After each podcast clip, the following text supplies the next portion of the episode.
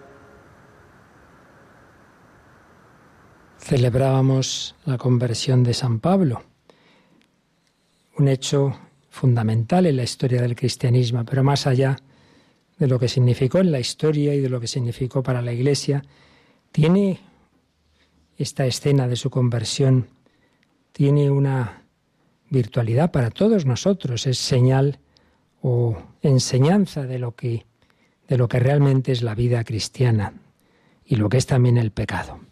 Vamos a recordar una de las veces que San Pablo contaba cómo fue su conversión ante un grupo de judías, de judíos de Jerusalén, decía: Yo soy judío, nacido en Tarso de Cilicia, pero educado en esta ciudad.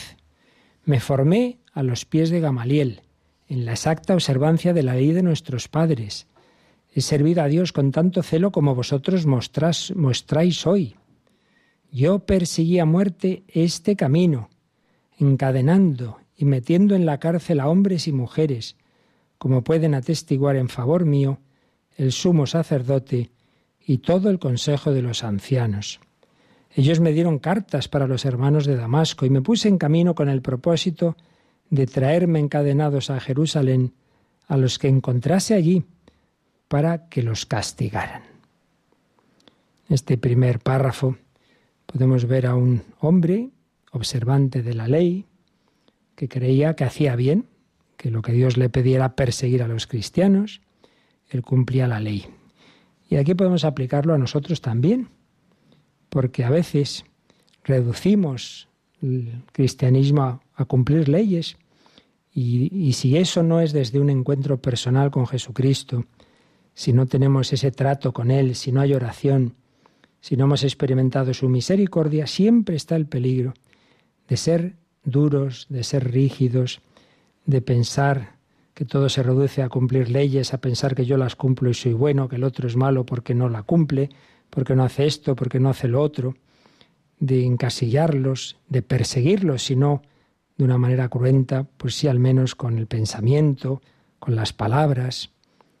Pablo, Saulo era duro de corazón, tan duro que estaba dispuesto a encadenar y hasta matar. De hecho, pues asistió tan contento a la lapidación del primer mártir, de Esteban. Pues sí, un hombre fanático, podríamos decir, como tantos. El hecho de seguir una religión no quiere decir que no podamos estropear lo más sagrado, también la religión. Pero el Señor está más allá de las leyes y las costumbres. Y por eso siguió diciendo, yendo de camino, cerca ya de Damasco, hacia mediodía, de repente una gran luz del cielo me envolvió con su resplandor. Caí por tierra y oí una voz que me decía, Saúl, Saúl, ¿por qué me persigues? Yo pregunté, ¿quién eres, Señor? Y me dijo, yo soy Jesús, el Nazareno, a quien tú persigues. Quizá ya lo hemos oído tantas veces que no nos sorprenda, pero vale la pena que pidamos al Señor que lo oigamos como si fuera por primera vez y aplicado a nosotros. Saúl, el nombre hebreo, Saulo, latinizado, Saúl, Saúl, Saulo, Saulo, llama por su nombre, como Dios llamó a Moisés desde la zarza, como llamó a Abraham, Abraham, Abraham, como llamó Jesús a los apóstoles, Pedro, Santiago, Juan. Pues ahora este hombre fanático, perseguidor de los cristianos, de repente una luz le deslumbra, cae por tierra y oye esa palabra. Oye su nombre propio, Saulo, Saulo. Como Jesús dijo a Marta de Betania, Marta, Marta, andas inquieta y nerviosa. Jesús nos llama a cada uno por nuestro nombre. Conoce nuestra vida, nuestra historia, lo bueno y lo malo. Lo conoce todo. Como conocía a la samaritana y sabía que había estado ya con, con cinco hombres. Saulo, Saulo, sé lo que estás haciendo, pero ¿por qué me persigues? Pues pon ahí tu nombre. Jesús también te dice, por tu nombre, Juan, María, Marta, José, ¿por qué me persigues? Señor, si yo no te persigo, pues sí, también me persigues con tu indiferencia, con tu frialdad, o cuando piensas mal de tu hermano, o lo criticas, o lo calumnias, o le haces daño, o le dices una palabra que le duele. ¿Por qué me persigues? O cuando teniendo de sobra pasas de lado del pobre, del enfermo, del refugiado, del perseguido por su fe, que también hoy día hay muchísimos más incluso que los primeros siglos. ¿Por qué me persigues? ¿Y por qué me persigues? Quizá incluso cumpliendo la ley, yendo a misa, pero con frialdad, sin ese trato personal, sin lo que Santa Teresa decía, tratar de amistad con quien sabemos que nos ama, sino limitándose a cumplir. Yo no me he limitado a cumplir, yo he dado la vida por ti. Pues primero oímos esa palabra y pensemos algo muy importante para esta devoción que el Señor nos quiso mostrar al corazón de Jesús, que es nuevo en la forma, pero la esencia es tan antigua como el Evangelio. Y es que al Hijo de Dios hecho hombre, y en definitiva a Dios también Padre y Espíritu Santo, no le da igual nuestra respuesta. Señor, le llega al corazón lo bueno y lo malo. Por eso Jesús dirá, mayor alegría habrá en el cielo por un pecador que se convierte. Mayor alegría habrá en el cielo, es decir, mayor alegría habrá en el corazón de Dios. Pues si hay alegría por uno que se arrepiente, ya se sobreentiende que hay dolor cuando se ha ido de casa, cuando el hijo pródigo ha abandonado, cuando ha hecho daño al Señor y a los demás. Luego al volver se alegra el Señor, por tanto antes le ha dolido. Y es algo muy misterioso que no sabemos explicar como un Dios infinitamente feliz. Eso es compatible, esa felicidad infinita, con un amor al que no le da igual que respondamos o no. Unos matrimonio puede ser muy feliz, pero si uno de sus varios hijos no les quiere, le rechaza, obviamente eso duele. ¿Cómo no? Pues a Dios, que es amor infinito, ¿cómo no va a doler esa falta de respuesta a su amor eterno, loco, crucificado incluso? Saulo, Saulo, Juan, Juan, María, ¿por qué me persigues? ¿Quién eres, Señor? ¿Quién eres? Y de nuevo otra respuesta maravillosa, porque se da cuenta de que eso es Dios el que está hablando, es la luz que viene del cielo, es la divinidad, está deslumbrado por, por la luz de Yahvé, pero, pero ¿quién eres? Yo soy Jesús el Nazareno, a quien tú persigues. Así llaman los del Estado Islámico, los del ISIS a los cristianos, los nazarenos. Sí, Jesús el Nazareno. Y aquí hay algo muy impresionante, el, el núcleo del cristianismo, ese Dios que se había revelado a Israel, ese Yahvé, que hablaba desde las nubes y que también aquí habla desde lo alto, a la vez es un hombre, Jesús el de Nazaret. Yo soy Jesús el Nazareno. El cristianismo es un hombre, un hombre que es Dios, un Dios hecho hombre, pero es un hombre que tiene nombre de hombre, Jesús, que, creían que había nacido en Nazaret, se había criado ahí, Jesús el Nazareno. Nosotros somos seguidores de un hombre, de Jesús, y a la vez es nuestro Dios, y por eso es religión divina y humana, por eso es trascendente, inmanente, por eso adoramos a Dios y a la vez confiamos en nuestro amigo, Jesús, nos llamamos siervos os llamo amigos. Pero precisamente porque no es un Dios lejano, un simple creador que ha puesto el mundo en movimiento y se ha olvidado, sino que nos ama, precisamente por eso le duele mi falta de respuesta. Por eso yo soy Jesús el Nazareno, a quien tú persigues, a quien tú persigues. Pues pongamos aquí repito, pues nuestra vida. Yo también tantas veces he perseguido al Señor, a Él le ha llegado al corazón, le ha dolido.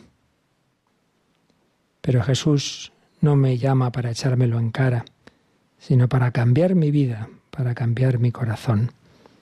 Y de hecho va a cambiar la historia en ese día, porque el perseguidor se va a convertir en uno de los más grandes apóstoles de la historia, el apóstol por excelencia de los gentiles.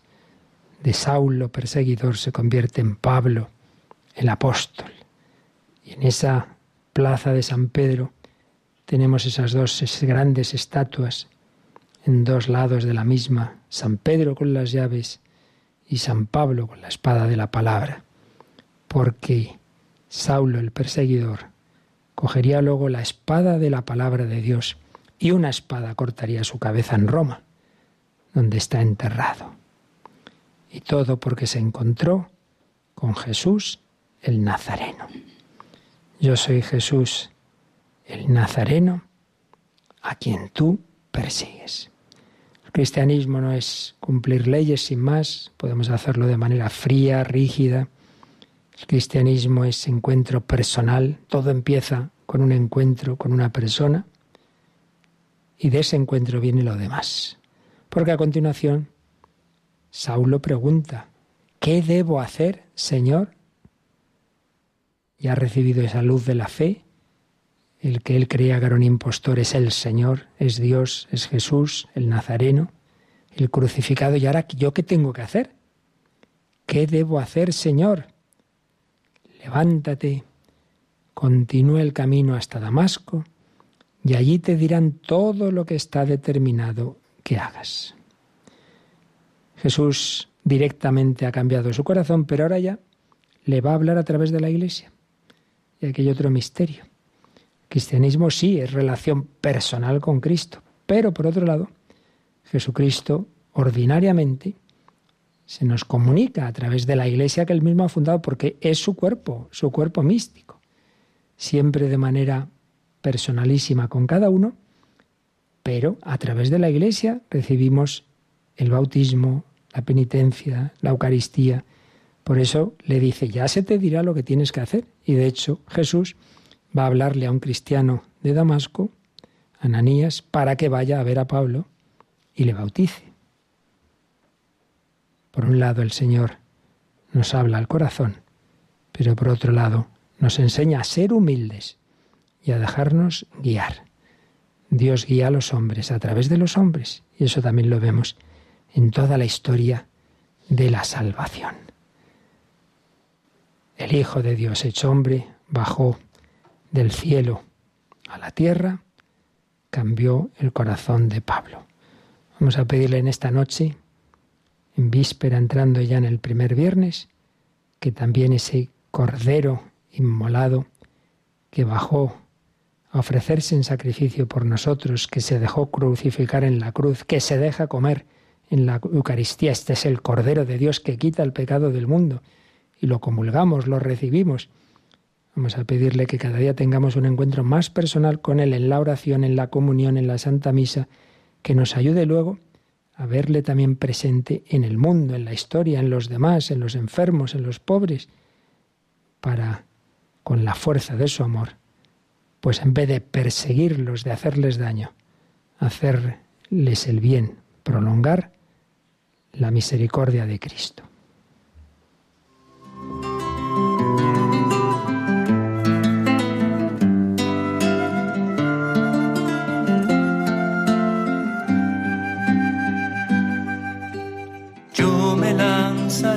desde los cielos para rescatar a mi amada, dice el Señor, para salvar a mi amada de ser atravesada por la lanza de muerte del acusado.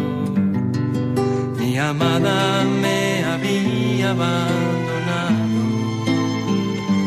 había rechazado y se había manchado de infidelidad.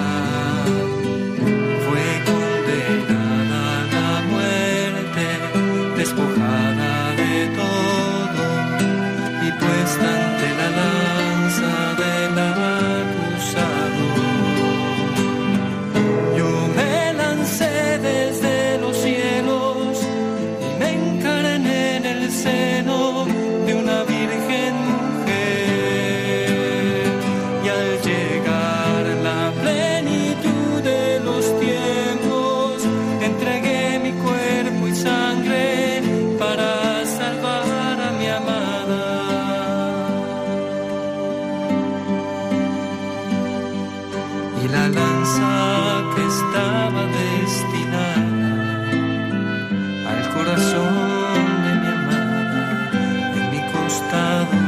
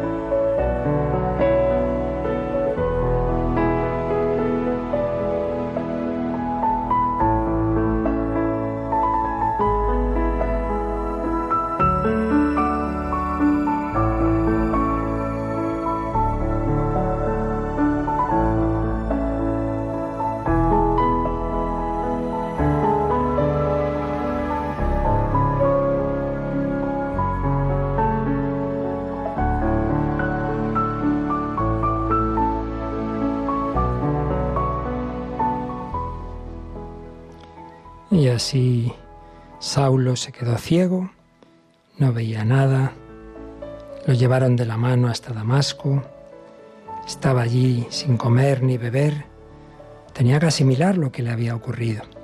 Pero entre tanto, Jesús tuvo una visión, dio una visión a un cristiano que vivía en Damasco, Ananías. Ananías, Ananías, aquí estoy, Señor. Levántate, ve a la calle llamada recta y pregunta en casa de Judas por un tal Saulo de Tarso. Mira, está orando y ha visto en visión a un cierto Ananías que entra y le impone las manos para que recobre la vista. Jesús le está invitando a Ananías a ir a visitar a Pablo. Pero Ananías dice, no, Señor, he oído a muchos hablar de ese individuo y del daño que ha hecho a tus santos en Jerusalén y que aquí tiene autorización de los sumos sacerdotes para llevarse presos a todos los que invocan su nombre, tu nombre. Y aquí podemos ver, pues como muchas veces tenemos hecha ya la ficha de alguien y pensamos que no puede cambiar. Pero ¿cómo voy a ir a ver a Saulo? Pero si es un perseguidor, si quiere meternos a todos en la cárcel, ¿no crees que puede cambiar? ¿No crees que ese enemigo, ese tan malo, puede convertirse? Como si fuera el primer caso en la historia. Ananías no se atreve. Entonces Jesús tiene que decirle, anda, anda, ve. Así con cariño, anda, ve. Que ese hombre es un instrumento elegido por mí para llevar mi nombre a pueblos y reyes y a los hijos de Israel. Yo le mostraré lo que tiene que sufrir por mi nombre. Qué preciosidad. Ese hombre es un instrumento elegido por mí. La vocación no solo fue que en su vida terrena Jesús llamó a Pedro, a Santiago, a Juan, a Andrés, de una manera física, palpable en aquel momento. No, no, también después en la historia de la Iglesia. El Señor es el que llama de distintas maneras, pero es el Señor. Saulo lo va a recordar toda la vida. Yo soy apóstol elegido por Cristo, no por mí mismo. Uno no se mete a apóstol, uno no se mete a cura, uno no se mete a religioso o religiosa. El cristiano no elige su vocación. Debe discernir qué me pide Dios. Matrimonio, vida consagrada, vida sacerdotal, estar solo en medio del mundo. ¿Qué me pide Dios? Pues a Saulo a aquel que tenían ya fichado como un enemigo, resulta que Jesús le dice a Ananías, es un instrumento elegido por mí. Pues vaya gusto que tiene el Señor, pues sí. Por eso San Pablo lo recordará toda su vida, toda su vida. Cristo ha venido por los pecadores y el primero soy yo, escribe en una carta. Cristo mostró en mí toda su paciencia para que nadie desconfíe, ni de que uno pueda convertirse ni de que otra persona pueda también cambiar de vida. Si Saulo se convirtió en el gran apóstol de los gentiles, ¿por qué no tú? ¿Por qué no aquel otro? Instrumento elegido por mí para llevar mi nombre, el nombre de Jesús. No hay otro nombre en que los hombres puedan salvarse. Hoy recordamos, 6 de febrero, aquellos mártires, primeros mártires del Japón, Francisco de Javier también se encontró con Cristo en París. Sí, era católico, pero católico de tradición. Hasta que en París conoce a Íñigo de Loyola, tiene la verdadera conversión al encuentro con Cristo, hace el mes de ejercicios espirituales, se enamora de Cristo, quiere darlo a conocer a todos. Está entre los fundadores de la Compañía de Jesús y llega el momento en que la providencia lo destina a Extremo Oriente porque quiere dar a conocer el nombre de Jesús a todos, a japoneses, a indios, incluso quería llegar a la China. Murió joven, pero en pocos años 150.000 cristianos en Japón. Y en 40 años, o menos, entre ellos los primeros mártires. Y precisamente hoy 6 de febrero recordamos que morían en la colina de los mártires de Nagasaki 22 mártires. Algunos misioneros, jesuitas, franciscanos, otros jesuitas, pero japoneses ya, y laicos. se enamoraron de Cristo y los que eran paganos fueron mártires. En poco tiempo cambió sus vidas. Jesús cambió a Saulo, Jesús cambió a Javier, Jesús dio a Pablo Miki la gracia del martirio a sus compañeros suyos y muchos otros que vendrían después. Por eso, la frase completa que le dice Jesús a Ananías es, ese hombre es un instrumento elegido por mí para llevar mi nombre a pueblos y reyes, a los hijos de Israel. Yo le mostraré lo que tiene que sufrir por mi nombre. El apóstol no solo tiene que predicar, que anunciar, ante todo tiene que vivir, dar testimonio. Y en esa vida siempre está la cruz, siempre está el sufrimiento. Si Cristo nos ha redimido con la cruz, no vamos a salvar el mundo solo con palabritas, sino con la cruz. Y desde luego Pablo iba a tener todo tipo de sufrimientos incomprensiones, calumnias, azotes, naufragios, cárceles, de todo, de todo, hasta el final el martirio. Y escribirá al final de su vida, yo he concluido mi carrera, he mantenido la fe, me espera la corona merecida que Dios quiere dar a todos los que tienen amor a su venida. Bueno, pues también pensemos que a cada uno de nosotros, el Señor nos da una misión. Señor, ¿qué quieres que haga? Pues pregúntaselo. Si eres joven, pregúntale en qué estado de vida quiere Dios que le sirva. Si eso ya lo tienes claro, ya estás en un estado, en una vocación, pero pregúntale qué paso, siempre hay un paso más, algo que el Señor te puede pedir en este momento de tu vida. Y por supuesto, al final de ella siempre nos pide asumir la cruz, la enfermedad y la muerte, como Pablo se preparó a ella. Yo le mostraré lo que tiene que sufrir por mi nombre. Pues pedimos de nuevo ese encuentro, ese encuentro con Cristo, un encuentro que cambia nuestra vida y a través de nosotros cambia la de los demás, porque nos salvamos en racimo, porque uno que sube hace subir a la humanidad y a la iglesia, y uno que baja hace bajar a la iglesia y a la humanidad. La conversión de Saulo en Pablo implicó la conversión, al final podríamos decir, de millones de personas, porque esto es una gran cadena, que unos dependemos de otros. Pidamos a Jesús ese encuentro de amor en nuestras vidas.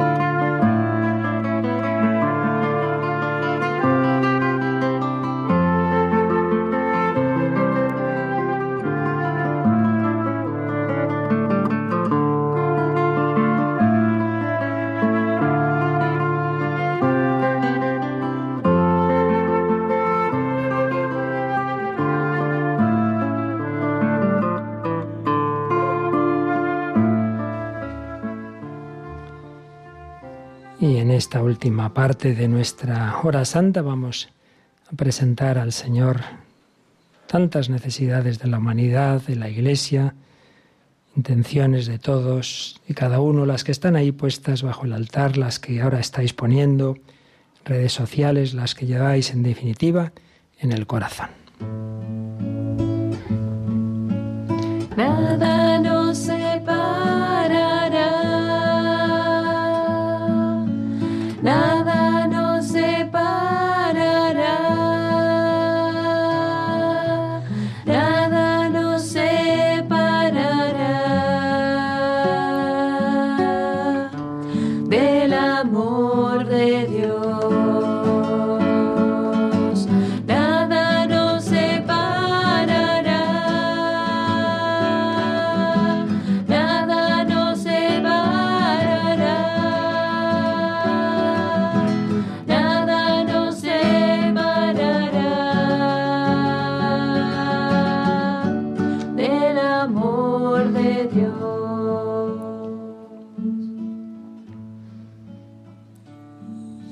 ese amor de Dios pedimos por la Iglesia, sus problemas externos e internos, por el Papa y sus intenciones, por el Papa emérito, sus necesidades. Pedimos, habéis indicado también, las intenciones en reparación de tantos sacrilegios y profanaciones como se están cometiendo y por la conversión de quienes los realizan. Esperamos en ella como la de Saulo. Pedimos por los obispos, sacerdotes, diáconos, seminaristas, misioneros, religiosos, el aumento de vocaciones sacerdotales y religiosas, pero también por los laicos, los catequistas, las parroquias, los movimientos, especialmente por los cristianos perseguidos, hoy día de los mártires del Japón, y tras haber celebrado la conversión del perseguidor Saulo.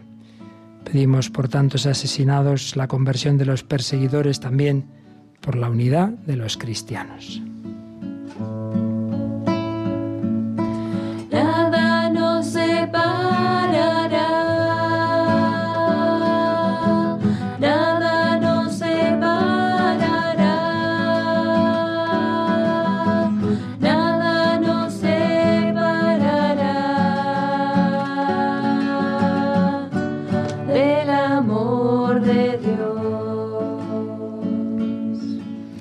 Pedimos por todas las autoridades de España la concordia y entendimiento entre los políticos, por la paz en el mundo, especialmente en las situaciones de conflicto, tantas hay hoy día en América, en Oriente, en Asia, en África, por los pobres, las personas sin hogar, los refugiados, migrantes privados de libertad, por las víctimas de las guerras, de la violencia, de las catástrofes naturales. Pedimos también por esta nueva epidemia, el coronavirus, que el Señor ilumine a las autoridades para cortarla, por el cuidado de la creación, por todos los enfermos graves, de cáncer, enfermedades difíciles, desconocidas, especialmente niños. Me decían hoy de un niño en el hospital del niño Jesús muy grave. Qué dolor cuando se ve morir al niño pequeño. Por todas las personas solas, enfermas, los que sufren adicciones, qué gran cruz, y sus familias, las personas hospitalizadas, las que se enfrentan a una cirugía, han sufrido un accidente, discapacitados, sus cuidadores, enfermos crónicos o terminales, para que reciban todo el amor de sus familias, no la eutanasia, sino los cuidados paliativos, el amor, la atención que necesiten, física, espiritual o económica. Nada nos separará, nada nos separará, nada nos separará del amor de Dios. Por las familias, desde los abuelos, los mayores, hasta los niños por nacer, embarazadas, personas solteras, los novios que se preparen bien, las familias rotas, problemas económicos, en paro, tantas situaciones difíciles. Siempre pedís por nosotros mismos, por Radio María, sus proyectos, para que su carisma cada día dé más frutos de conversión por todas las Radio Marías del mundo. Os encomiendo en particular una nación, no voy a decir por razones de prudencia cuál, en que estamos haciendo, poniendo de nuestra parte para que nazca Radio María, que será de mucho fruto. Si lo podemos decir, lo hemos dicho en Sudán del Sur, se están dando pasos y en otras naciones. Todas las Radio Marías, personal, voluntarios, bienhechores, los que se están convirtiendo a través de la radio. Pero también damos gracias de todo lo recibido, también en las horas santas. Hay quien escribe, te doy gracias Señor por tu compañía y la de la Virgen a través de estas ondas, por tu gran misericordia derramada en nuestros corazones. Y entre esos centenares de peticiones concretas me señalan tres posibles, todas nos gustaría leer, pero es imposible. Santiago pide por mi vocación, sacerdotal o religiosa. Toñi pido al Señor el don de la paciencia para llevar enfermedades y obligaciones y el don de la alegría. Y Rocío por mi curación en mi recaída en el cáncer, en mi soledad, para que el Señor sea mi roca. Pues por todas estas y tantas otras intenciones que el Señor conoce, confiemos, nada nos separará. nada nos separará,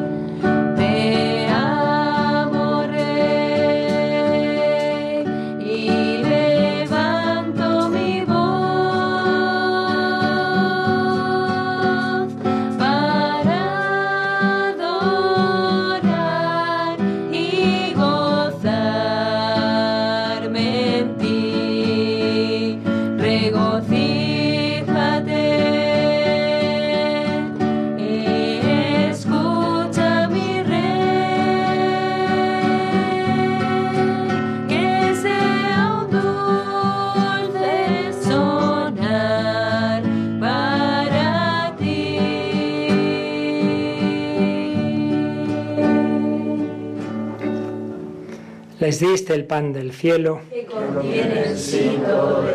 Oremos. Oh Dios, que en este sacramento admirable nos dejaste el memorial de tu pasión. Te pedimos nos concedas venerar de tal modo los sagrados misterios de tu cuerpo y de tu sangre, que experimentemos constantemente en nosotros el fruto de tu redención, que vives y reinas por los siglos de los siglos. Jesús conocía a Pablo, lo miró, le llamó por su nombre, Saulo, Saulo. También ahora al bendecirnos piensa en cada uno, nos mira a cada uno, nos llama a cada uno, nos da su abrazo de amor.